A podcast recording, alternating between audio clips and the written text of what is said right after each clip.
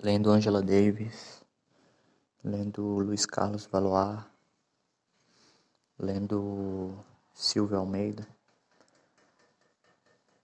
me questionei qual o sentido de punir a reincidência. Punir a reincidência é, ao meu ver, o Estado punitivo usando da sua ineficiência e ineficácia de controle social que ele se propõe, porque nós não éramos Estado e decidimos criar um Estado ou aceitamos a criação de um Estado para tomar conta da nossa vida social. Agora nós não somos mais o lobo do próprio homem. O Estado tem a missão de controlar esse lobo e dar dignidade ao homem. No final de tudo, o Estado é o nosso lobo ou lobo de alguns homens, mas enfim. Você punir uma pessoa, seja ela qual for, por reincidência, aumentar sua pena por reincidência, é mostrar, primeiro, é pressupor que o sistema que prende e solta ressocializa.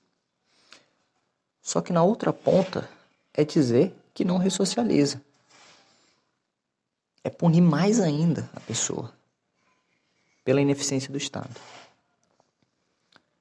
Porque se a pessoa voltou a delinquir, muitos motivos podem haver.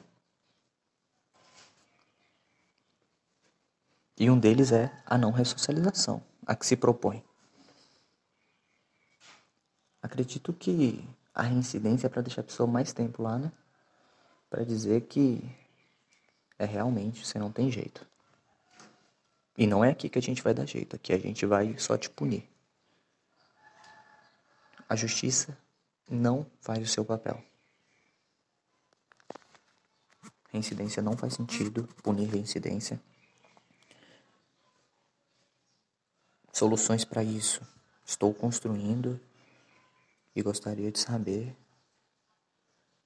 se já existem, né?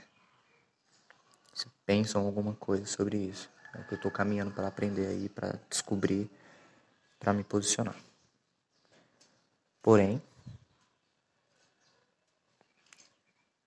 num primeiro momento, me parece que a criação da reincidência, como diz Angela Davis, é, é uma artimanha, né?